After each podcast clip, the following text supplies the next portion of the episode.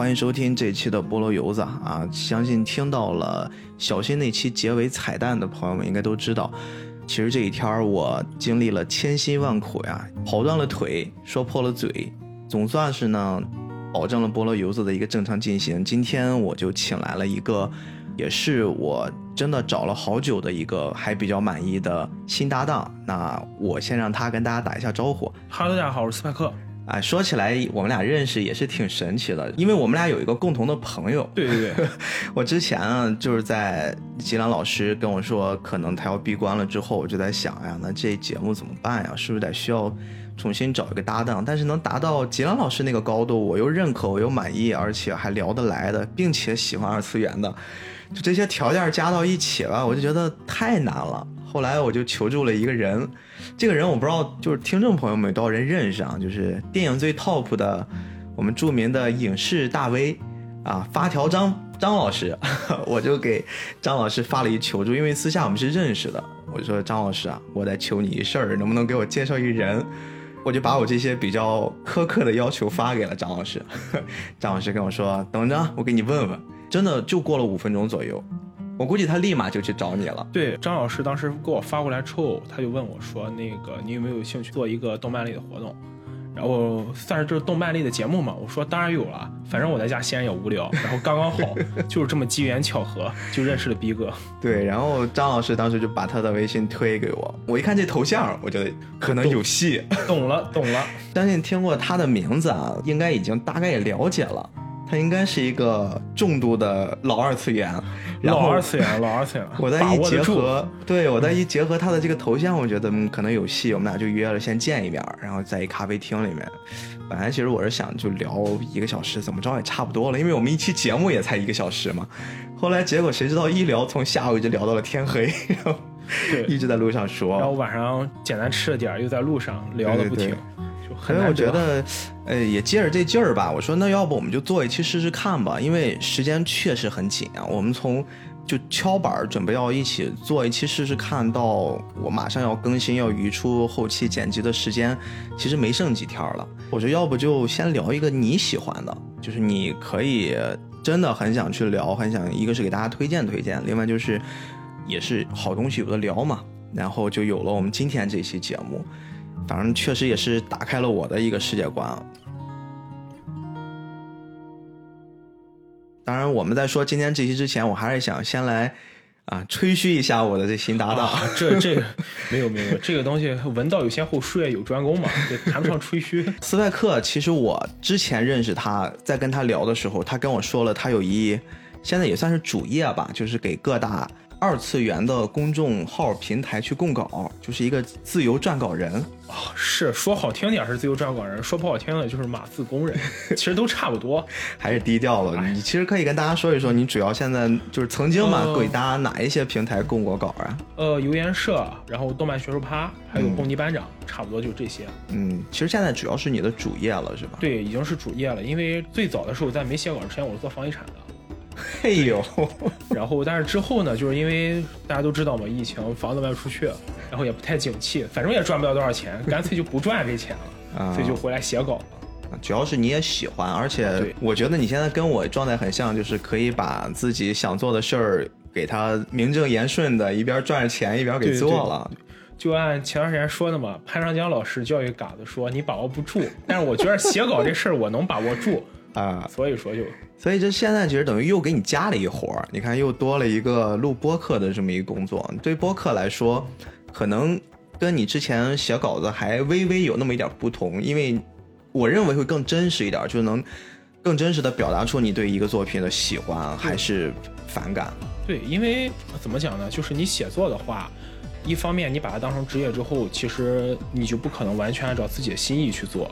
因为毕竟写作本身这件事上，你有很多，你把你的思想转化成纸面上的东西和语言上的东西，它还是不同的，它需要多斟酌一点。但是做节目的话，可能就会比较敞开了，聊一些自己心里真实的感受。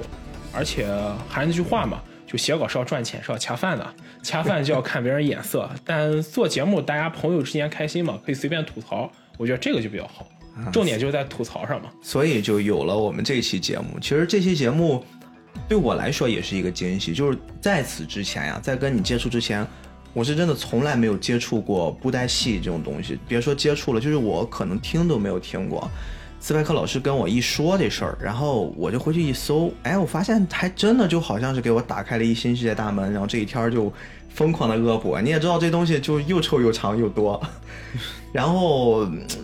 很多人也跟我说这东西都形成了一个布袋戏的世界观了。对，布袋戏宇宙可以这么说。对对对，就非常非常大的一个体量。然后我们这期聊的也应该是很多人入坑的一个作品，不管是从它的创作人。还是从整个画面的剧情的流畅度啊，它的一些可看性上来说都还不错，所以我们今天就本着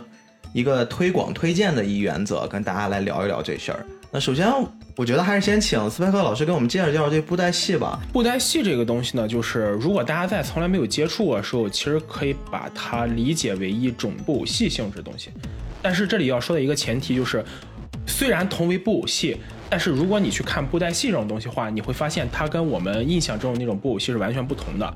小时候我们接触的布偶戏的是哪一种呢？就是动画城、大风车这些节目中演的那种两个人在操作，就是操作两个不同的这种就是角色，然后在对话这种就是非常低幼或者非常属于那种幼儿娱乐的东西。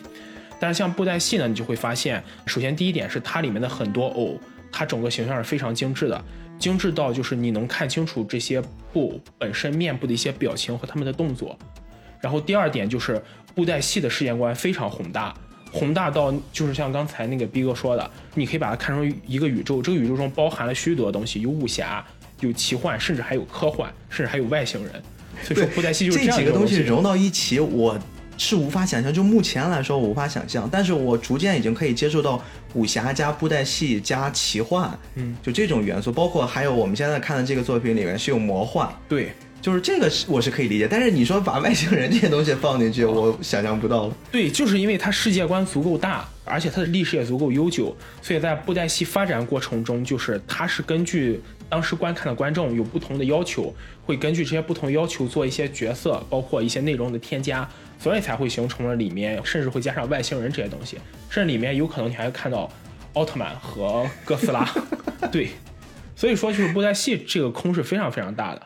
我最开始你跟我介绍布袋戏，嗯，我想象的是什么？就是你记不记得我们小时候家长逗我们，或者是我们现在逗一些小孩买那种套在手上跟手套一样东西，然后你两个指头可以控制俩小手，剩下就一头，可能就是这么一个结合。其实。本质上他们是没有区别的，但是区别只是在于，就是布袋戏它这个偶做的更精致，而且更大。就你想，我们小时候接触那些偶，它可能很小，一只手就能装得来。但是如果你了解了布袋戏，或者你去有机会去参加它的活动，去看他们现场偶，你会发现非常大，甚至有的偶会达到跟人偶身高的这样一个程度。那一个人应该操控不过来。对，这种偶一个人是操控不过来的，就需要好几个操偶师分别控制它的不同位置。所以一会儿我们接下来会提到。布袋戏中有几个特色，其中一个特色就是它操纵这些偶的精致程度，甚至可以做出一些非常非常高难度的打斗动作，这也就是它的一些特点所在。接下来我们就会提到这些。整个其实我们在刚才聊这个布袋戏的过程之中，我会想象到，就是我最开始对它的理解和我看完之后理解那种震惊感。因为我刚开始看布袋戏《东林剑游记》这部作品的时候，我真的会被一上来的那几个镜头给吓到，就是它完全给我呈现出来的是。我难以想象的那种精度，就像你刚才说的，他不管是人动、嘴动、眼睛动，然后手上拿着各种的武器也好，一些道具也好，全部都是跟我们现实中，我觉得基于人体结构或者说那种物理现象都可以完全匹配的那种状态。对，就这个应该是我可以想象需要背后非常大的付出和。很多很多人长期积累下的一种默契，才能达到那种程度。因为布袋戏这种形式最早是在台湾那边传播，然后在台湾那边传播的时候，他一个操偶师，就是我们指的就是用来操纵布袋戏这种偶的是操偶师，他一个偶可能少的要配一到两个，多的要配四到五个操偶师来控制它的不同关节和部位。而这些操偶师在控制关节部位时候，他本身拿捏的这个比例和他控制本身需要的一些力道。这些东西都是经过了反复的学习，包括在真正作品中，他们是经过反复学习和反复的这种研究才能达到的。所以说，这些操偶师，比如一个操偶师要退休了，一听这里，可能大家也会想到，他对体力是个很重的要求，就是因为拍摄一场下来，需要时间也蛮长的，一个多小时左右。所以说，就是拍摄场下来之后，他对体力也是个要求。老的操偶师在退休了之后，他要把这些东西都交给新的操偶师来，是这种师徒相传的。也就是说，即使是在操纵这些偶本身的这个活动，操偶师这个行业，对于这个布袋戏来说也是代代相传，他不可能说去了一个人马上就能接手的。这其实也可以说是一种匠人精神吧，有点这种家族企业的味道，传承在里面。是。其实布袋戏本身就是家族企业，严格来说，它其实也是发源于大陆的，它并不是台湾的原创。最早它起源于十七世纪，可能是大清年间，大清年间就有这种东西。但是最早的时候，布袋戏这种形式呢，它本身是作为一种民间的娱乐方式，就在民间会有那种，因为大家可能对福建旅了解，知道福建这个地方它不太适于农业发展，而且本身土地很贫瘠，那么这样的话就是。当地的人可能更多的会以就是来回经商，包括到处跑为主，因为这个原因呢，就是在沿途的这个旅客他本身就很需要一种消遣，因为即使我们现在坐高铁去别的城市，其实路上也会连个 WiFi 刷一个剧什么的。所以布袋戏这种形式呢，它有这么几个好处。第一点就是它方便，它只需要人偶，它不太需要那种现实的演员，不需要耗费这么多的这个物资或者是人员力量。第二呢，它剧情相对比较简单，方便理解。按我们现在这种了解，就是你可以把布袋戏看成是一种大青年间的抖音和快手，就是 剧情简，形容非常的贴切。对，因为剧情很简单，而且性价比还低，它不需要真人出镜，所以说很快就在福建那周围流行起来了。甚至不仅是在福建流行起来，像北方也流行起来了。其实，呃，我们如果现在去东北，包括河北一些地方，他们当地的那些木偶戏，本质上也是跟布袋戏是发源于同源的。但是呢，就是这种情况到了差不多民国年间时候，进行了就是几百年时间，布袋戏又开始衰落了。为什么呢？因为那个时候你像电影，包括一些新鲜的这种娱乐方式都已经进入进入到这个民间了，大家可能对这种老的木偶剧形式它没有太大的观赏兴趣，而且毕竟它里面讲的一些内容之类的也不太符合新的时代了。所以后来到了解放以后。布袋戏大部分在大陆这边，它就逐渐消失了，主要还是因为受众的原因，受众喜欢的人少就消失了。但是呢，就是这个东西怎么讲呢？叫“橘生淮南则为橘，橘生淮北则为枳”。布袋戏就流传到台湾，在台湾保留下来了。因为在台湾当地呢，它相对比较闭塞一些，它没有那么多的娱乐方式，而且要知道解放之后，整个台湾的状态经济也不是很发达，当时人民群众就有点像那种当时他在大陆发源的原因一样。它本身没有什么太多的消遣方式，就开始流传起了布袋戏。这个时候呢，诞生了一个对于今天的这个布袋戏发展一个非常重要人物，名叫黄海岱。这个黄海岱呢，本身他家族就是历代都是做这种布袋戏为生的，就在台湾本土也有这种剧团。在他接手了这个剧团之后呢，他对布袋戏做了一个很大幅度的改革，就是跟当时的台湾的新兴媒体合作，开始把布袋戏从民间的草台班子。搬上了当时台湾几个大城市，像台北、台南这些大城市的那种正规化了，正规化了，把它搬上那种舞台和剧团正式演出。从这个时候开始呢，布袋戏本身就已经不是在作为一种民间娱乐消遣的方式，而是变成一种能登得上大雅台面的这么一种艺术表现。也就等于说，黄海岱这个人是正式把布袋戏这个东西系统化了，让它正式成为一门艺术形式。然后到了他的儿子黄俊清的时候呢，又出现一个事儿。这个黄俊清是六十年代接手的这个布袋戏，他接手之后刚好又碰上当时台湾这个电视业特别发达，于是他就跟当时台湾电视台合作，把布袋戏又从剧场里搬上了电视荧屏啊，所以说受众面更受众面更广了。因为那个时候台湾刚刚开始普及电视，大家通过电视能看到东西非常有限，而且当时的台湾电视剧什么也不太发达，而且耗费的钱也比较多嘛。像布袋戏这种本身它就性价比比较高，又表现力比较容易的作品，自然而然的它就能够在当时的民间普及。而且黄俊清还有他的弟弟黄俊雄还做出一件事儿，改革布袋戏的剧本。原本的布袋戏，刚才我们也提到，主要讲就是以前的一些，你像就是封建故事，什么才子佳人之类的。从这个黄海岱的儿子黄俊清和黄俊雄两个人开始呢，他把布袋戏的剧本做了一个严格，借着当时香港武侠剧的东风。开始把布袋戏的故事也改成了武侠剧，啊，就加上了一些武侠的剧情，而且他们的老爹黄海岱之前写过一个剧本叫《忠孝节义传》，这个《忠孝节义传》呢，就诞生了今天我们布袋戏三大分支中一大分支金呃金光布袋戏。一会儿我们下回提到这个金光布袋戏的主人公叫史彦文。所以就是从这兄弟俩加上他从他拿到他父亲这个剧本开始，再加上一些编排，结合了当时流行的武侠风，把布袋戏从原本的才子佳人就是比较狭隘的这种故事，改成了一个武侠风格了。嗯，大家可能也都知道，那个年代大家都喜欢看刺激的嘛。对其实我们现在喜欢光剑影，刀光剑影，现在是刀光剑影再加各种波儿，对，还有玄幻什么的 看的我都。要疯了。对，所以说加上这些之后呢，布袋戏的剧情更丰富了，看的人更多了。然后到了这个黄俊雄，也就是这个黄海带的二儿子黄俊雄的儿子黄文泽，这个时候呢又发生了一个改变。这个时候呢，因为布袋戏在台湾已经打出了一定的名声了，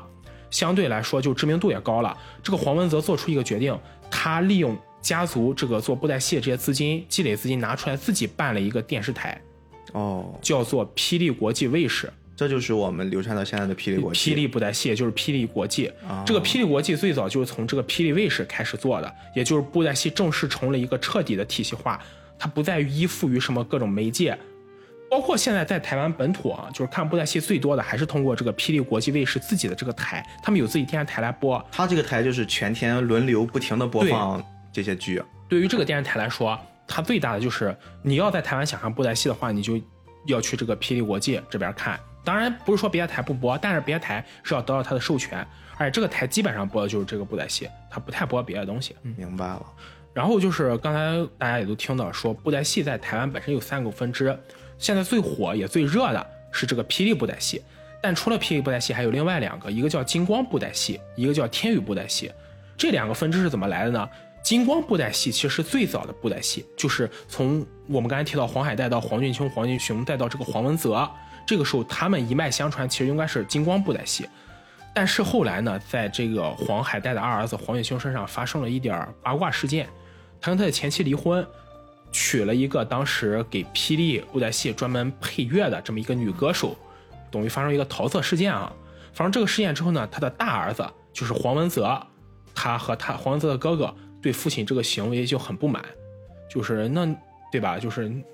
家庭出现这种问题，嗯，觉得父亲是背叛自己母亲，所以他们干脆就跟就是黄俊雄说，我们要出去单干，我们就不要这个金光了，然后把金光这个名号你就一直传下去，传给你之后的人，我们就单独出去做。于是黄文泽兄弟两个人呢，就出去单独做了一个霹雳布袋戏，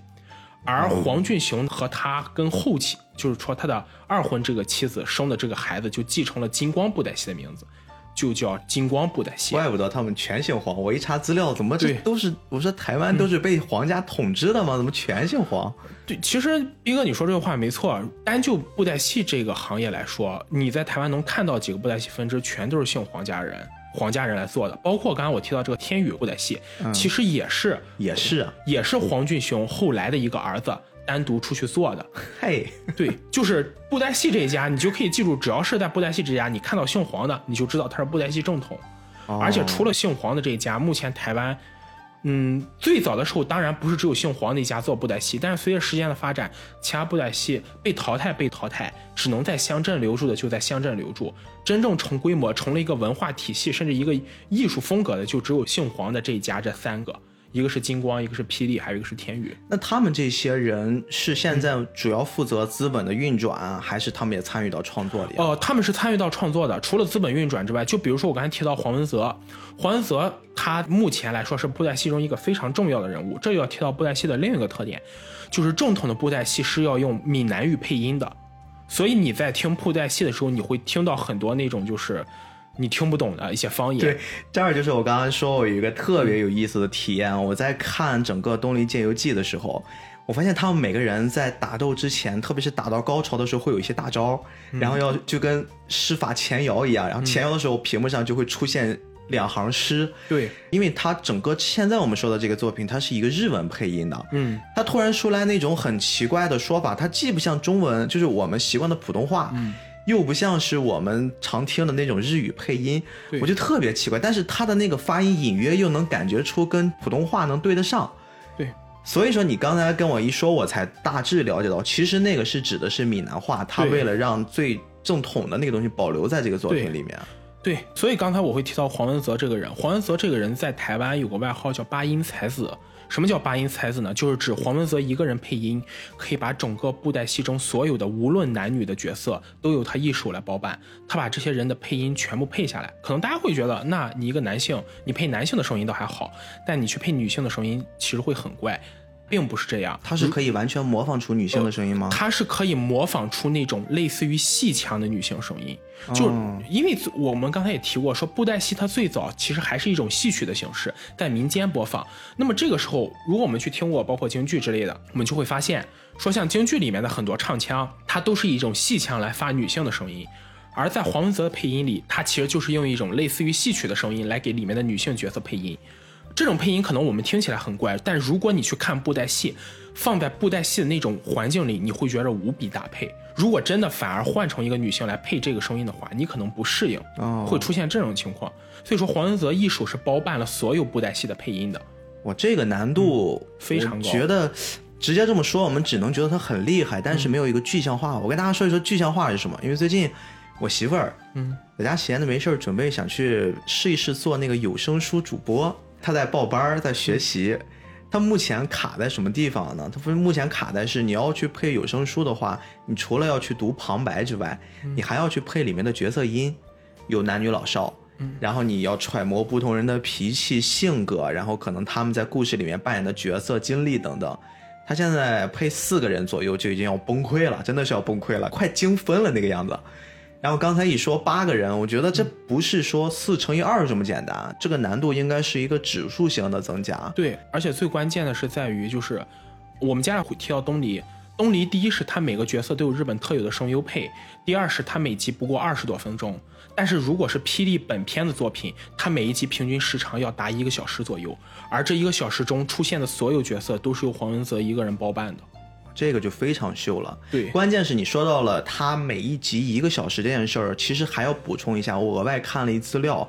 就是整个霹雳他们的一个更新的时长和周期既稳定而且又长，它基本上可以保证是一个周更的频率，然后去更新，而且它这件事儿好像已经持续了得有两千多集了，对，从八差不多应该是从八八八九年开始到现在。这就非常可怕的一件事，我觉得就是创作本身，放到现在我们这个时代来说，并没有我们想象的那么难。但是真正难的是持续创作，就是你怎么样可以保证在这么长的时间，不停的去诞生新的东西，不停的去用一种近乎于痴迷的状态，然后一直在更新这件事儿，这个真的是太可怕了。当然了，就是我还要多说一句的是，这两年其实霹雳也开始是用不同的配音了。黄文泽老先生，他配音可能就是之前一段时间，但近几年，因为他毕竟年龄大了嘛。对对对。但是即使这样，我们也可以想到，在他巅峰壮年的时候，一个人包办了所有作品，而且我们要知道，那个时候的很多技术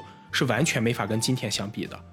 不管是拍摄技术，包括现场收音之类的也好，甚至会出现他配完了整个一集，收音做的不好，他要重新再配一遍，包括里面的感情角色拿捏要非常到位。这事儿吧，我觉得。咱换一个角度来看，也是被逼的。你知道，在那个年代，我如果一个人可以干，不用说多，我就一个人干两个人的活儿，嗯，那其实我是在给整个团队节省成本，而且他又作为整个这个大公司的一个，就是他们自己家的产业啊。对，他自己如果能做得多，那不就给自己省钱吗？对。另外就是我在看的这几集《东京剑游记》的时候，其实我发现一个很有趣的一点，我本来也想放到后面跟你讨论，我觉得正好可以拿到这个环节，我们一起来聊一聊。嗯。我从一个影视的拍摄角度来来去解读整个我看完这个片子，你会发现它有很多低角度的拍大全景，对，从下往上拍。一般我们在影视里面视听语言这种角度，我们都是为了去表现被拍摄者的一种伟岸的形象，嗯，一种高大的形象。但是其实这儿可能也是因为考虑到它整个拍摄的一个环境造成的，因为你如果是平行拍或者是从上往下俯着拍的话，可能会造成穿帮。就是我底下的那个氛围结构搭的那个台子会穿，所以它基本上要保证仰着，仰着就出现另一个问题，比如说两个人正在演对手戏，嗯，我正反打，如果是我们用电影的镜头语言来说的话，那我一个是仰拍，一个可能就是俯拍，我来表现出他们的阶级对立感，或者是这种身份的高低的区别。嗯，但是因为布袋戏比较特殊，它更多的都是全部做仰拍，就是你两个人对话，我都是在仰拍，有时候会给。角色去判断的时候造成一些困扰，我可能一时半会儿分不出来。但是布袋戏运用它特别聪明的一个做法，我觉得这应该是也是很长一段时间可以总结出来的。它会给每个角色赋予特别鲜明的形象区别，不管是服饰、装扮、道具。包括表情、发型，全部会给你做的反差特别大，就是你不会因为一些拍摄上的，就算是物理的障碍，导致了观众在看的时候分不出形象来。对，这个是一点。再一点就是整个在拍摄的过程之中，就像你说的，我一开始真的以为他可能接触了很多现代的科技融到这个拍摄里面。我一开始想的可能是不是他们整个这些操偶师就是。在一个绿幕的环境下去拍摄，那个环境有没有可能全部是做的？但后来我感觉那些树啊、那些沙土、那些微观的景观非常真实。是的，非常非常，就是应该是特效很难达到那个程度。呃，因为在布袋戏最早的时候拍摄就有一个传统，他们是不用特效的，因为你想木偶结合特效会很大程度降低观众的观赏感，对对对对，身临其境。所以说布袋戏的每一场戏。它的场景搭建，包括所有的东西，全部都是实景拍摄。这个事儿其实你看，就解释了我心里面另一个疑问。我一开始在想，它整个布袋戏的剧情，为什么我看，特别是《东篱剑游记》这个作品，其实它更多的是很精彩的打斗，很精致的人设，以及它很有趣的，我觉得一个大的故事框架的设定。但是整个这个片子，我们看下来会发现，它非常聪明，它其实能用的几个大的场景，嗯。大部分的故事就是在几个场景里面来回展示，对，也是节约成本嘛。我设定了几个漂亮的画，把精力经费全部放到几个大的景里面。对，我在这几个景里面，只要发生了精彩的故事，观众是可以给你买账的，观众是可以认可你这个作品是精致的。其实这就很符合戏剧的翻译律嘛，在固定的场景发生固定的事情。对。但是说到这里，还是要说一句，刚才就像斌哥你说的，每一个人的服饰，包括有很鲜明的特征。但其实设计他们不同的人的一套不同的服饰，包括如果你去看《东离剑游记》，你会看到他木偶的表情，就像开始我说的，他非常生动，对对对，包括动作操作非常流畅。如果不跟你说的话，你认为他其实跟你平时看到的动漫作品没有任何区别，甚至要比动漫作品还要精致，精致，精致，精致更多。尤其是一定要说的就是布袋戏的打戏，布袋戏的打戏非常非常精彩。这个我特别建议，就是如果大家。如果我们现在聊只是勾起了你一点点兴趣啊，我不建议你们去完整的去看一遍作品，你们就去网上搜一搜他们的打斗片段，因为有人做那个打斗剪辑嘛。对，他这个打斗可以精致到什么程度啊？我们经常会说动画里面现在特别一些新番，不说作品好坏，我们就说今天他更新了某某作品，更新了某一集，它里面可能有一个三分钟的很精彩的打斗，我们就给它封神了。对，说太牛了，因为正常的动画是需要一帧一帧去。把它给做出来的，比如说最出名的名人萨斯盖和拿鲁刀在两个悬崖之上打架，最后那个佐助脸崩到，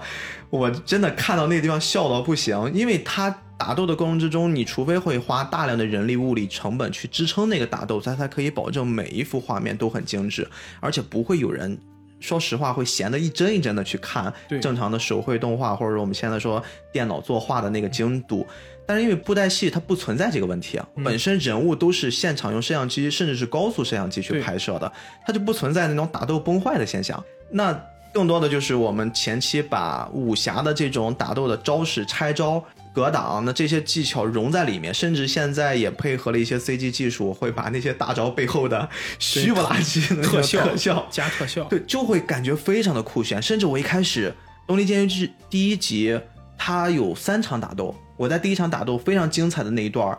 我甚至眼睛跟不上，我会觉得眼花缭乱的那种状态，就是很难适应。对，但是一旦接触适应之后，你会发现。它真的太精致了，就是你每一招每一式，我们真的可以去完全结合我们想象中的真实武侠环境的那种你来我往的状态。是的，这个会非常的漂亮。所以就是最开始说到的，为什么布袋戏对操偶师的要求非常非常高，就原因在这里。因为如果我们想一下实景拍摄中，一旦一个操偶师对打斗本身的这个操作它不够精细，或者是会出现那种细节上的问题，整个这一段摄像就会作废。对对对，所以说就是布袋戏，它很多操偶师都会是代代相传，就是父亲做了儿子做，甚至有的时候是师傅教徒弟，要一点一点的把徒弟教会才可以。嗯，行，那现在大家也大致了解一下布袋戏是什么了，我们就来聊今天我们主要想去跟大家谈的这个作品啊。这个作品不只是说作品很好看，嗯，它背后的创作者，我们的徐渊玄老徐，其实老徐就一开始我们最早接触的时候。这个名字记得印象非常深，因为一开始我们是一个段子，但是真实发生在我身边。徐元玄不是，是因为他的名字。嗯，我之前真实的发生在我身上。我跟一朋友，他当时给我推荐的是小圆啊，魔法少女小圆。因为我作为一个这么直男的人，我是不可能去看那种很少女向的。就一听这名，我会想到跟那个魔法少女小樱，因为很小的时候看过小樱。魔卡少女樱。对，我就觉得不行不行，我真的看不了这个。他说你看看，真的很好。然后我说是谁画的？他说：“轩轩，我说我这么大人了，你不用给我讲拼音。你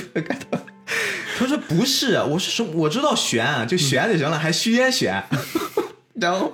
后来我就发现自己的无知。是的，是的，就是如果你常见轩轩，就这样很容易想，对，就非常容易记他的名字。后来我们就会祖国版啊，我们亲爱的。”这个二次元的国民同学们都会称他为老徐。对，老徐其实创造的这几些作品，包括《Face Zero》那些，都是非常非常经典的一些作品，非常经典。所以说他在《鬼街》，包括《沙耶之歌》。对对对，所以说当他在接手了，准备要去做布袋戏，踏入这个领域的时候，也是掀起了一些轰动的。对。因为你想，薛元玄老薛之前就是作为一位名编剧，不管是在游戏领域还是在动漫作品领域，都是有相当声望的。而且轩轩本身专门受众他写作手法的粉丝有很多。这里其实可以顺便提个梗，很多人把薛元玄称作“爱的战士”，为什么叫“爱的战士”呢？其实有双层意思。第一是“爱的战士”这个说法是薛元玄自己说的，他在他有一部作品叫《白帽的传道师》这部作品中，在最后的结尾处写出了自己是爱的战士。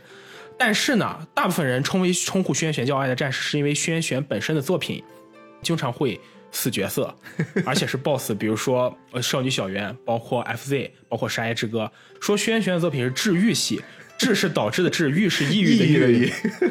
所以用爱的战士这点来反讽轩辕玄，嗯，把它当成一个梗来玩。虽然名为爱的战士，但他的作品中几乎看不到一丝亮光。对，所以我其实，在知道这个你给我推荐的作品也是他做的时候，我其实带着那种心情，我告诉自己，你看的每一个角色，你不要喜欢他，说不定他在什么时候就没了。但是还好，其实这次还好。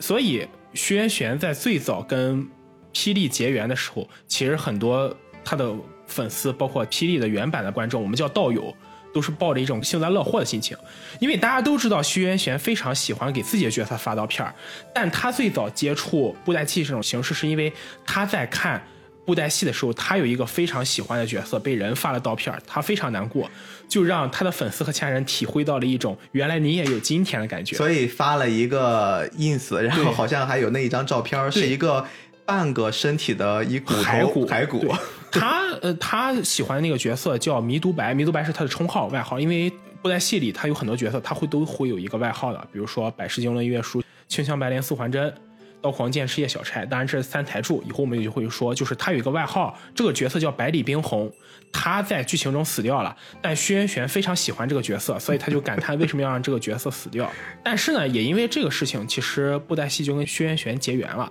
哎，我听说，就老薛在认识、接触布袋戏的时候，也有一小故事啊。他最早好像是参加台湾一展会，在展会上认识了布袋戏，然后他就特别喜欢。对，他又本身他好像也是一武侠迷，嗯，他看到这东西觉得对味儿，然后就买了大量的 VCD 光盘回家就开始生啃，而且那些 VCD 是没有日文翻译，也没有任何字幕的，就用咱现在话说就是生肉硬啃呀。布袋戏据我所知，除了一部大电影出过英文版之外，他从没发行过。日文版也没有发行过其他文，就只有中文，中文全是中文和闽南语配音。即使作为我们大陆观众来看这个作品，其实隔着海峡两岸，在台湾省、台湾省、台湾省人民他是说闽南语的，我们大陆人民可能说普通话。所以说，即使隔着海峡两岸，这部作品本身对于我们，就是我们两岸同文同种同胞之间，其实都会有这种隔阂，更何况是隔海的日本人呢？所以现在其实想想，他能把这个作品给看完，并且他真的爱上了一个角色，其实说明他在这个作品上真的是热爱而且下功夫了，硬啃呀。就是我们可以想象，日文跟中文之间那零零散散的几个同类的字嗯儿，然后他还要去自己猜意思，大概去悟剧情，嗯然后并且把这东西给消化了，真的很厉害。而且他用的还是我们中文中的方言闽南语，还并不是传统的普通话。对对，所以这也是中间他接触布袋戏一小插曲。那后来他就决定跟霹雳国际一起合作，对啊，然后就有了我们今天要聊的这部主要的作品《东离东离剑游剑游记》。其实这个作品我推荐大家也可以去看一看，它一共现在应该是出了三季了，三季然后还有加两个剧场版。两个剧场版，啊、然后我们其实今天主要的是要跟大家去聊第一季的剧情，因为我们本来也想，要不然一下子都跟大家说了吧。但是这东西我们私下探讨了一下，确实比较小众。对一个是本着菠萝油子给大家推荐的这么一核心逻辑，另外啊，给我们自己也省点事儿嘛，对吧？因为如果全讲讲呃讲完的话，可能需要三期节目。对对对对对，所以第一季剧情也比较简单，剧情它是讲的是有这么俩兄妹，这俩兄妹呢，他们家族世代看护了一个封魔的宝剑，这个宝剑上面给拆散了，拆成几个零件儿，然后在哥哥妹妹身上分别还装着。呃老薛设计的这个《东离剑游记》的这个故事背景大世界观是这样，就是分为人和魔。暂时出来的只有这两组哈，因为以老徐的性子，将来说不定加个其他也不例外，呃不出外星人就外星，对，也也很有可能。但是目前出来就只有人和魔两组。嗯，在这个故事背景，原来就是这片大陆叫万鱼大陆。万鱼大陆在两百多年前，人族和魔族爆发一场战争，叫做穹木之战。在这场战争中，大家也都知道嘛，人族历来都是被殴的对象，就是被欺负的。然后开始是被打的，就是一败涂地。但后来在一个角色的帮助下，这个角色是谁呢？我就不剧透。大家如果有兴趣的话，可以去看看。也就是说，在后面已经出来了。后面已经出来了啊而且这个角色是在后面几季中出来了，是跟霹雳本家作品有联动的，啊，这就是你说的宇宙对宇宙观有联动，这也是可以算是老虚致敬的一个彩蛋。啊。所以说，在这个角色帮助下呢，人类当时制作出了一种兵器，叫做神会魔械。会是教诲的诲，械是器械的械。然后人类利用这种兵器，将魔族赶回了他们生存的魔界，但也因为战争中爆发出了太大的冲击波，所以导致了原来这片叫万余的大陆分成了两半儿，被一片叫做鬼墨之地的地方隔开，分成两截。然后这个故事发生的这个东离，这就是名字由来。为什么叫东离剑游记呢？剑游记我们好理解，嗯嗯但东离其实指的就是故事发生这片大陆叫做东离，边的国家东边国家叫东离，西边那个国家叫西幽，嗯，幽就是幽静的幽，悠悠白书的幽。悠，悠悠白书，对 悠悠白书的幽，这个大家就听懂了。普凡，对。幽住的幽。所以呢，就是大家从这个起名字，顺便说一句题外话，从这个起名字大家也能看出来，就非常老徐。对就这个名字起的就很老徐，你很少能见过起这么文艺的名字。所以说呢，就是这个故事发生在东离，所以叫《东离剑游记》。嗯，而刚才逼哥说的这个故事开始这两兄妹呢，他们在东离这块儿叫做护印师。什么叫护印师呢？就是专门负责看守这种神会魔界这种神器的，叫做护印师。他们看守这个那个神器叫做天行剑。它这柄神器跟其他神器不同的是呢，传说中其他神器仅仅是把魔族击败。而只有这柄天行剑，据说是真的干掉干掉了一个干掉了魔族。对但事实是他并没有干掉魔族，只是封印了。就是封，只是封印了。但是传说是这样嘛？对，而按照惯例，所有的神会魔剑呢都要被拆成好几部分，因为威力太大，怕人随便滥用嘛。拆成剑刃，就是剑本身的刃，和剑锷，就是拿剑的下面那部分，和剑柄，剑的手柄，拆成了三部分。而他们负责看守的，就是拆成三部分的这柄剑，嗯是这样一个故事。嗯，然后整个这个故事一上来就是兄妹两个人被一个大 boss 给追杀，对而且他哥哥其实一上来我觉得。好帅啊！一形象就是整个装扮。后来我在网上，大家对他的评价也是全场最帅的一个人，死的最早，然后上来就被打死了。对，然后他的身上保管的那个部分被魔族给抢走，被这个大 boss 给抢走了。这个剧情老薛选了，对，非常老。然后他的妹妹就逃跑，他哥哥死之前说：“你跑啊！”然后他就跑了对。跑了之后，正式拉开了这个故事，其实就是妹妹要找一帮帮手去帮他把家族守护的这把剑给夺回来。对，其实就是这么一故事。然后反派那边的目标也非常简单，就是他要把剩下的那个放在妹妹身上的那东西再拿回去对。，组成这把对剑，然后用它来满足自但。是他们都不是主角。哎对，主角是谁呢？主角是打西边来的一大叔。对，这个这个角色我真是太喜欢了。这个角色就是一个苦哈哈的形象，就来了之后呢，那天下着雨，他在路边呢就借伞，借了一把伞之后，遇到了我们这个故事也算是一其实也是主角对吧？，其实这个故事严格来说是三个主角，当然第三个主角是要等第二季才能出来，我们这里不详说。第一季的主角是两个人，一个是刚才毕哥说的这个大叔，游戏里的角色叫商不换，哎，他这个有游戏的是吧？呃不是呃口误就是那个故事里的角色。他们原著，因为《东离剑游记》它是有漫画的，嗯，漫画里原著的角色叫商不，当然就这个故事本身的角色也叫商不换。这个人物的设定是一个什么呢？他是西幽人，但是他身上拿了三十六把魔剑，就是事实也就证明，我们以为的那个 BOSS 要钱那把魔剑，这一把魔剑按照这个大叔的这个形象，只是他收藏的三十六把魔剑中对，跟其中一把威力相当，就是一个手办。就是一个手办而已，结果就被我们认为的这个最终大 BOSS 当成了一柄不得了的神器。关键这位大叔还一直扮猪吃老虎。对，一开始他的形象是拿了一把破破烂烂的剑，然后后面才知道那根本连剑都不算，就一木棍儿，然后涂了涂漆。其实这段就非常非常像老薛非常喜欢看武侠作品嘛，而且很像古龙的作品。对对对，古龙的作品里，如果大家对古龙有兴趣的话，就会知道古龙作品里经常就会有这个看似很穷困潦倒，但是实际实力深不可测的人物。对一个金庸的作品里也隐士隐士，金庸作品里扫地僧之类的嘛。而且这样的剧情，真的只有老薛都写出来，非常不日漫。因为真正的日漫作品中，凡是主角拿的武器打怪必然升级。打怪升级必然是一把神器。你会发现日漫作品里很少会出现主角一上来就是满级的形象，对对对，主角永远在不停的打怪升啊级。，One One Punch 嘛，对对一拳超人一，拳超人，是仅此只有一拳超人这种作品是这样比，较另类。但是大部分的作品，包括我们知道的像火影、像海贼，包括钢炼、龙珠，龙珠，嗯，对吧？幽白书这些作品，基本上你能看到，全都是上来一步一步历练上去。对对对对他可能有很良好的血统，很好的天赋，但一上来一定是弱鸡。但唯独你在《东篱》这部作品中，你会看到上来就是一个满级号，但是他一开始让所有人都感觉他就是一个很普通的一大叔，只是能感觉好像气质方面是有那么一点厉害，他没有像到最后那种突然把他的真实实力露出来，恍然大悟了。这其实就是老徐创作一个特点，永远都是把所有谜题留到最后再揭揭晓，徐渊泉风格。关键他中间发生的剧情也也非常有趣。对一开始给的背景就是从大西边来这么一大叔到东边去游历，他其实是想把手中的这些魔剑全部扔掉，因为他认为这些魔剑是危害人生活的，这些魔剑只会影响人间的和平。但是当他以自己实力在西幽，他生活的西幽收集这些魔剑之后，他会发现很多别有用心、很有野心的人，其实包括我们在往下看，就会看到很多这样的人出现，想要把他手里的魔剑夺走。于是他没有办法，就只能一个人步行穿过了阻隔东离和西幽的这个鬼墨之地，来到了东离。然后我们这里重点要说一下，就是阻隔东离和西幽的这片地叫鬼墨之地。这个鬼墨之地生活着很多怪兽，据说在穹木之战发生的两百年时间内，没有人能穿越这片路。对而大叔是第一个。当他穿越过去之后，他就把鬼墨之地所有隐藏的怪兽怪物杀了个百分之七八十。所以后期是不是成旅游景点了？后后期的人穿越这片土地就非常容易了，就等于他一个人解决了困扰两百多年的难题。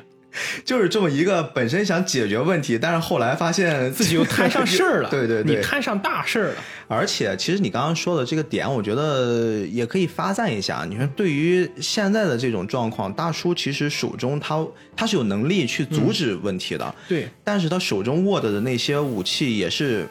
打开一个新的问题的可能一关键，对所以他想把这个关键用另一种方式呢，从西边呢，他其实是要从他的角度，他应该是要去解决西边的那个问题，嗯，然后就是上东边这边可能给埋了，可能给扔了，找一个荒无人烟的地方。其实你看，就很像是我们现在人在处理问题的时候，我觉得是类似的。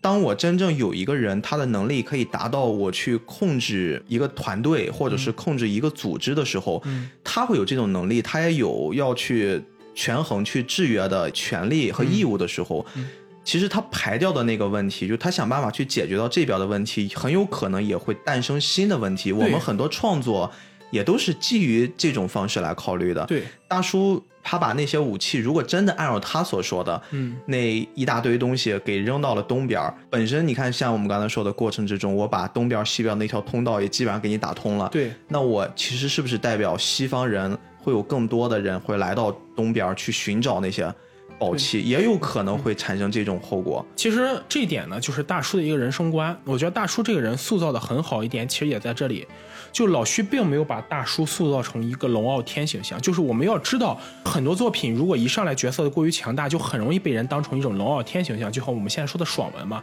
但老徐强就强在他没有把大叔打造成一个无所不能、武功超强的这么一个很厉害的角色，就是什么事情都解决得了。其实，在这个故事第三季，大叔说出了自己的一个想法。第三季中有一个角色问大叔说：“你收集了这么多把神器，用这些神器去解决西游存在的问题，难道不好吗？”大叔说了这么一段话：“说如果我用神器去解决问题，人们服从的就是神器本身的力量。”而不是人们自己的力量。大叔是一个始终认为，一旦发生了问题，要靠人本身的力量去解决，而不是去迷信什么更强大的力量。因为大叔认为，如果依赖这些更强大的力量，将来一定会出现另一种力量代替这种强大的力量，造成更大的问题。所以他可能会担心，如果通过他自己的能力去消灭了之后，他就变成一个类似上帝或者是一个绝对权力的一形象。那最后人们可能就不会通过自身的努力变成一种信仰了。他们只会去依赖帮助他们解决问题这个人，把这个人奉为英雄，而不会想要凭借自己的力量去解决问题。这其实才是大叔最恐惧的，而也就是大叔这个角色塑造好的地方在这里。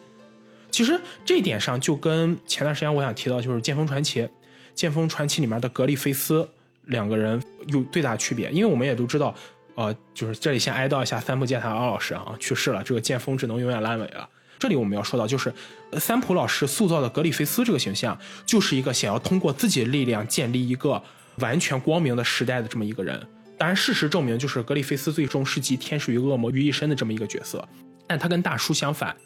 他跟大叔同样具备非常强大的力量、个人才能，但大叔选择是，我要把这些有可能会被依赖的东西解决掉，我自己也不想成为救世主，我想让大家自己拯救自己。我觉得这其实就是境界的差异。对，其实你从他的一些行为举止上，我们也能发现，真正的一个强者。我这边其实还记着一句话，这个话是我在看的过程之中感触还挺深的。当然，这件事儿是大叔在其中一集晚上跟。我们说他们一起去讨伐 BOSS 的时候，临时组的那个小队里面有一刺客，嗯，杀无双剑的那个杀无声，对，一会儿还会提到这个这个角色是我这部剧里最喜欢的角色。对他们之间会有一个对话，是说关于剑客的讨论。那他们定义的是把剑客会分为三个不同的层次。首先叫刀剑出鞘开始决胜负的是三流剑客，嗯，谁先显露杀机而动手的那个是二流剑客，一流剑客是什么呢？是在遇到终要斩杀之人的那一刻，胜负就已经定了，而且懂这个道理的就是一流剑客。当他把这三层剑客说完的时候，其实当时大叔的一个状态是沉默不语的。我当时其实很奇怪，之前塑造的一个实力的形象是在那个刺客。他的一个身上给了浓墨重彩的很多打斗戏，就非常的强，战力指标了。对对对，就是我当时想，如果以他的评判标准，他给剑客分了三六九等之后，那大叔当时那个状态，我在想那是什么意思？是他认同，还是说他有自己的一层解读？我在看到那个部分的时候，我认为他是认同的，但是到了后面，我回过来再一想，我觉得可能他不是认同，而是说当一个人真的他的境界达到了。高于我们现在看到的顶峰的时候，你其实是看不懂那个人的。对，而且你会觉得比你在顶峰上站着的人境界还高的人，你会认为他可能没有那么高。嗯，就这个是现代生活很经常会发生这个问题。当你们的层次不一样的时候，你们看待问题的方式和角度完全不一样。所以当时那刻的大叔，我觉得那个状态。当我把整个这篇看完之后，我才发现，其实他是有自己的，或者是在一流剑客之上，他有自己更独特的一理解。对，甚至我觉得都不是以剑客来形容了，对他来说，可能真的就是侠，用侠的方式来看待下面这些习武之人，对他们这种境界。其实，毕哥，你刚才提到这个，我又联想到后面大叔的一个剧情，就是大叔后来。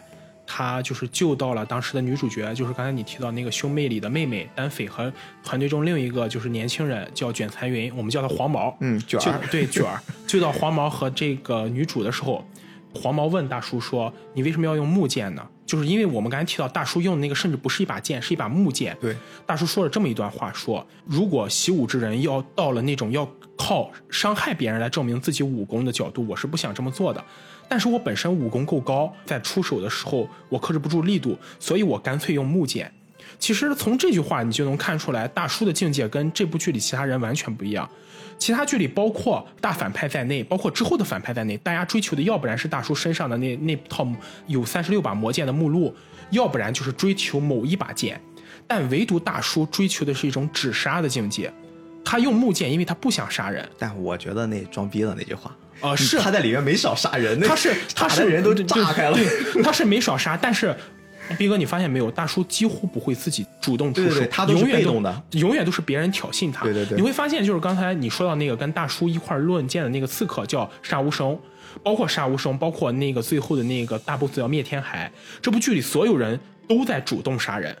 唯独大叔是被动，他几乎不出手。而且你刚才说到他最后在打那个反派里面那个叫玄鬼宗的最后一个干部时候，大叔把周围的那个小兵杂兵都清理掉之后，对那个配角说。你走吧，我不想杀你。嗯，是那个配角非要跟来找主动来打，也就是说，大叔是一个非常有分寸的人，他知道杀是解决不了问题的。你能把所有人都杀光吗？你做不到。如果你杀不光，就总有可能会出现一个比你还强的人。最好的方法是什么呢？是只杀。我觉得从这点来说的话，薛元玄可能真的是对中国武侠的境界是有一定了解的，才会写出这么一个人物来。对，就是你确实是得先知道。武侠里面的那个侠是什么意思？然后你才能把武这件事儿给做好。嗯，而且这一点其实是日本日漫作品里很少能做到的。日漫作品里有人侠、银卡，但是很少会有那种就是真正意义上符合中国标准的侠。但是我认为轩辕是把中国标准这个侠给吃透了。嗯，我们其实可能观众听到现在还没有特别大的概念，就这个故事我们先大概一捋啊。嗯，其实刚才我们也介绍了这个故事的一绝对男主，就这大叔。嗯，这大叔从西边来到东边之后呢，他其实没有意义。就无意想去解决我们刚才说妹妹的他们家族的那件事儿，帮他去把武器，他只想把自己的剑扔掉。对对，他只想去把那个给扔掉，给处理掉。嗯，但是后来他不得已，他为什么不得已呢？因为这儿又牵扯出来我们刚才说那个送伞的人。对，那个人我们就叫他是是个骗子吧，因为他一开始没有表现出是个骗子，更像是一个。一个靠自己庞大的关系网拢了这么一帮子，帮这小女孩、帮这个妹妹处理问题的一些同伴儿，但他找的同伴儿吧，都是些三教九流，就是那种很邪乎的这么一些人。呃，几个同伴里啊，有一个用弓箭的，嗯，这弓箭手就是之前在江湖上就是排名挺靠前，但名声也不怎么好的一个，对，非常精准，嗯，一个。虽然排名靠前，但名声不太好的黑道人物，你们可以理解就是中国版的鹰眼。对，对，就是这个这个是形容非常到位。然后还有一个呢是妖魔，干脆就不是人类，对，直接就从一个很很阴森恐怖的地方给他请出来的。他包括他的技能都是贴在那些带鲜血的尸体上，对，死灵术给他们弄活了。然后那个鹰眼还带了一小弟，就我们刚刚说那个黄毛黄毛卷儿啊。然后再就是他们中途遇到的，我们刚刚说你很喜欢那个刺客，刺客叫杀无声双剑，对啊，基本上这么一个小队。对这个小队结合起来呢，刚才你提到这个算是这种就是靠自己关系网笼络起来，看上去像一个盗贼的人物。对，就这个人物要带着他们。看似好像仗义助人，要带着这个妹妹去把自己家里那个宝剑夺回来，就算是一个就是行侠仗义的事情。但其实不是，这个人物呢，也是徐元玄设计的第二主角，也是一个非常到位的人物。他真正的目的是什么呢？是想去打击，或者是说想去玩弄那个最终 BOSS，想把最终 BOSS 按照他的说法，他最宝贵的东西偷过来。这就是他的人生一大乐趣。我当时还在想，这个人到底是为了什么？就一开始我以为他也是，是不是有什么企图，想把那个武器据为己有？对对对。但是他后来完全没有兴趣，没有。然后再就是，当他们真的跟 BOSS 接触的时候，他好像用了一招跟离间计一样的方式，突然让他的小伙伴们全部都就他叛变了，给人感觉他叛变了，跟人对面大 BOSS 开始。说话聊天谈判了，对，然后主角和妹妹被关起来，其他几个人也被他们给支开了，就一直在往这儿赶。我在想，哎，这个人难道是反派那边的人？后来也不是，他又变成图财了。他说要要五千斤五千斤黄金，哎，要提出这么一条件。我说你也不像是个缺钱的人呀。再到后面我会发现，当这个大叔通过自己强大的内力挣脱了束缚，他要准备去。去手刃敌人的时候，他们俩又有一次短暂的接触。对，两人一聊天又达成共识。他说：“我也不是图钱，我也不是图那武器，我就是还是站在你这帮的，我帮你一起去弄那 BOSS。对，但是你要跟我一起再完成他的其中又一个计谋，就突然给大叔又变了一形象，拿出一头巾往脸上一缠了，哎，他们俩又变成跟双胞胎一样的形象了。然后大叔去支开 BOSS，自己一个人再去取宝藏。到后面这个问题当然没有他计谋的那么顺利啊，最后 BOSS 一眼就看穿，因为大叔这个演技实在太拙劣了，我在看那一段时候我都受不了了。后来 BOSS 呢也将计就计，当时那个临时小队里面，我们刚才说那个人不人鬼不鬼的那个女性角色，嗯，妖魔，那个弓箭手就是武侠版鹰眼，哎，给他们俩反侧了。反侧之后又成了 BOSS 那边的人，他们反过来想去欺负一下这个我们的妹妹和黄毛。黄毛这个时候其实还是一个比较正面的一个形象，虽然黄毛其实一直都是比较正面。老徐塑造这个黄毛的角色，就是把他塑造成个比较传统的热血青年。但是你看在日漫里边，嗯，用枪的，嗯黄头发的，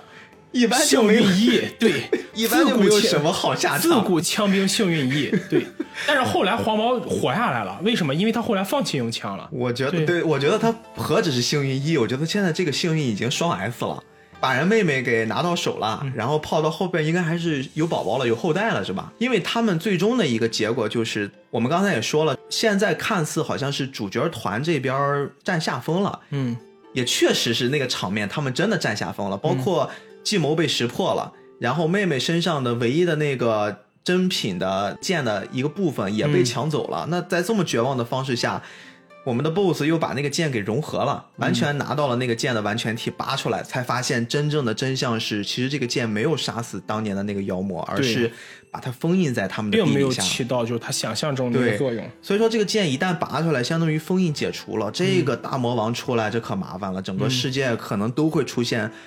就是人类灭绝这么一个级别的灾难，非常绝望了。现在这几个人也基本上没法通过他们自己人类的这种能力来解决，而且这儿最让我受不了的是，这个 BOSS 整个这么长的篇幅给他塑造那种绝对强的实力，结果最后被那个江湖骗子给几下给弄死了。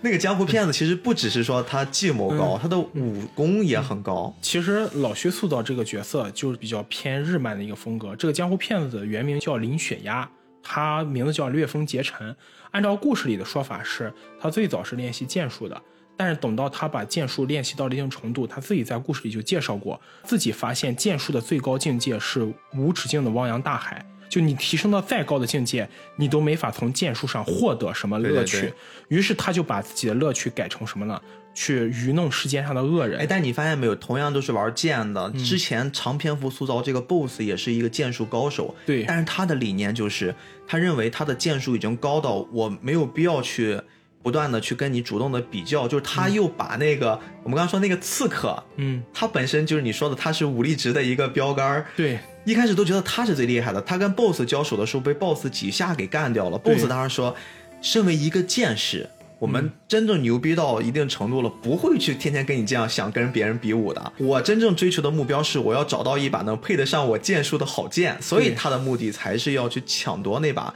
封印的那把剑。对，但是你看，真正又来了一个比他境界还高的人，就是我们说这骗子，骗子直接干脆就是，哎呀，别说什么剑术，真正玩到那个境界，不要去比剑了，我们就去玩弄你。对，就像林雪鸭这个角色，他追求的目的其实就是，如果按照那个《龙与地下城》D N D 的这个阵营塑造，九宫格阵营应该属于混乱中立的这样一个角色。你从他身上看不到什么善或者恶，他玩弄恶人仅仅是因为他觉得恶玩弄恶人比玩弄善良的人有趣。哎，很像那个蝙蝠侠里面那个小丑那种状对态，就是我就是喜欢单纯的喜欢做坏事儿，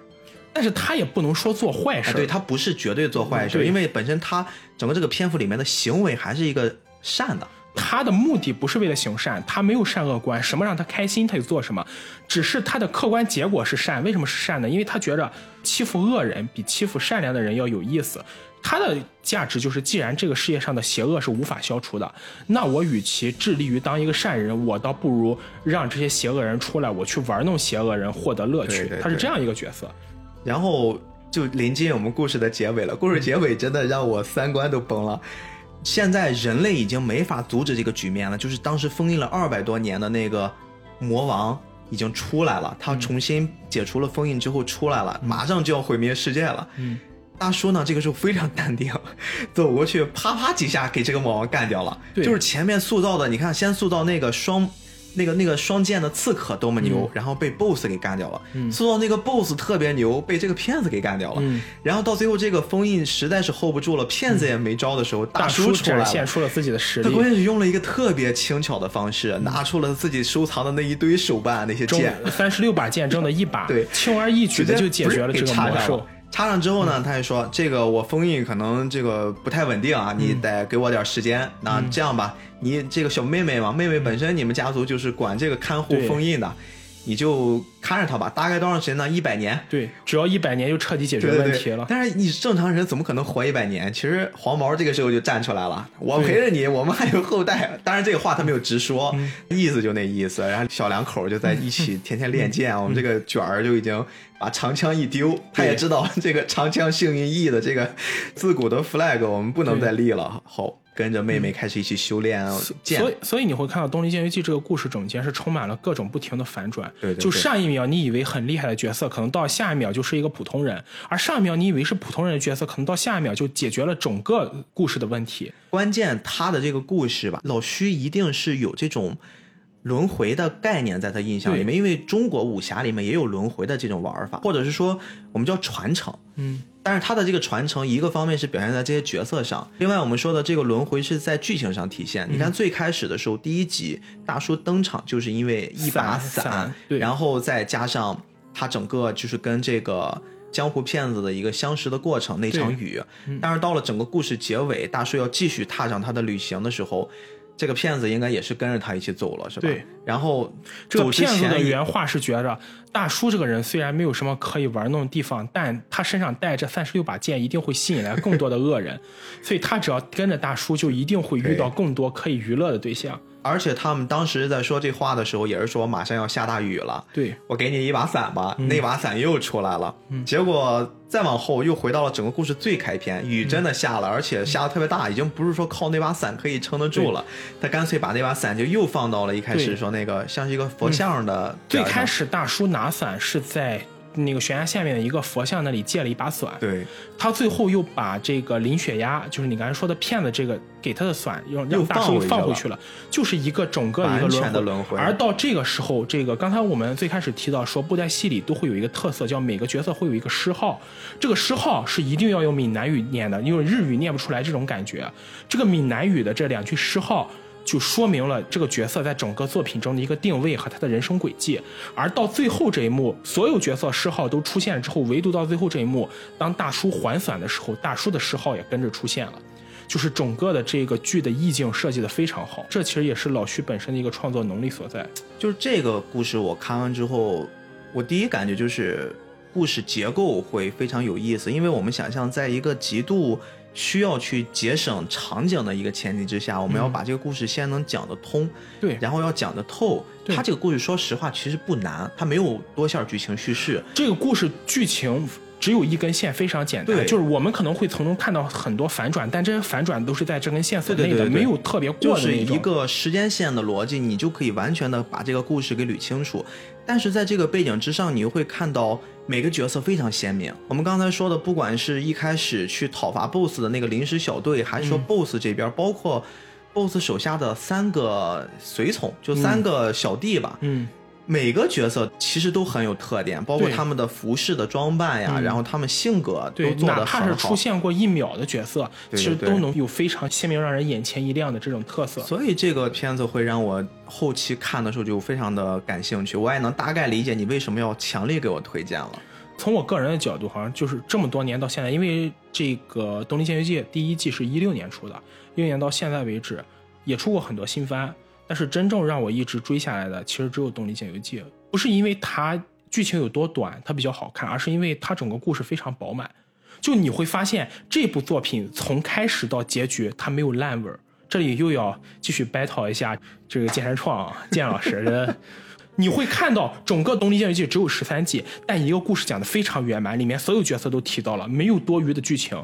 它就不会跟对吧某些对吧作品真的是人人讨伐健身创，这是一个正常的价值观取向。就是如果去讨伐了他，是不是其？实其实我个人是认为，就是在一部动漫作品中，可能我们不需要加上太多的三观评价，因为文艺作品的魅力其实就在于不同的三观。我觉得这点是比较重要的。我们可能不需要去加过多的三观讨论，但至少你作为一个文艺创作者，你一定要保证你的作品是完整的结构，不能出现之前是这样，到最后突然给人扇了一个耳光。我觉得这种行为是对你本身作品的不尊重。当然，我之前也看过巨人，所以说为什么我会在这里又继续 battle 健身创，就是因为我认为他缺失了一个作为文艺创作者的一个基本的这样一个职业道德。而对比老徐的作品，你就会发现老徐的作品，包括《东离剑游记》，包括他其他作品，都是一个完整的结构，他没有出现那种让人感觉非常。他是在尊重观众，他是在尊重观众，他没有把观众当成弱智看待。嗯，我觉得这个就很重要。但是我们现在聊的这个话题，嗯，没有反话，不是说谁谁谁不尊重观众，这个对是我们没有说。对，但是这个大家自己去感受。另外，其实你刚刚说了关于创作三观，嗯，我相信除了听我们这个节目就是被我们安利的这些听众之外，一定也有接触过布袋戏，甚至也知道霹雳国际。嗯，那你们一定也会知道一些相对这些年吧一些负面的一些影响。嗯，其实呃，我觉得在这儿跟斯派克其实也是在聊这个事儿背后，我们要阐述一个大的逻辑，是我们在探讨每一部动漫作品的时候，嗯，当然我们要本着一个正确的三观和立场去走，对，但是其实我们摒弃一切跟我们现在这个时代唱反调的行为和观点，对。就这件事儿，我觉得我们只是说到这儿为止，我觉得懂的人一定会懂，对，我觉得现在这个时代，嗯特别作为一个中国人，就这几年儿，我有一种格外自豪的那种感觉，就是你会发现，现在不管是国漫、国创，甚至是我们衣食住行那些国牌、嗯国潮，已经会有一种让我们油然而生的那种体验了。对，大概想想我在初中、高中的时候，嗯，你想想，如果我们谁手中拿着一个国产机，我不知道你经没经历过那个年代，就是那个手机里面有哦八个喇叭，山寨，山对寨机，对我们说山寨机音箱放起来，可能你在隔壁楼都能听见那种大音量，就很吵。我们那时候会对拿着国产机的人会有一种或多或少的鄙夷状态，或者是我们会对他们有一种不自由的那种阶级感。但是现在我会特别自豪的会拿出一些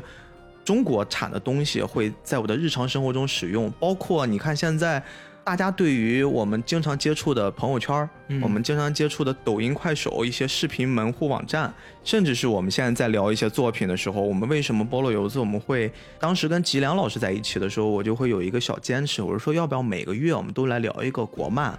其实都是包含了这种情愫在里面。而且就是这里一定要提到，就是《东离剑游记》讲的是一个侠的故事，而侠之大者，为国为民，家国大义这种东西是一定不能在作品中出现问题的。对，如果没有家国大义，对国家和民族的这种热爱，我觉得其实也就不能称之为侠了。对对对，我觉得特别现在对于我们来说，我们也是属于一种创作者的状态。对于我们这种创作者一种输出，不管是有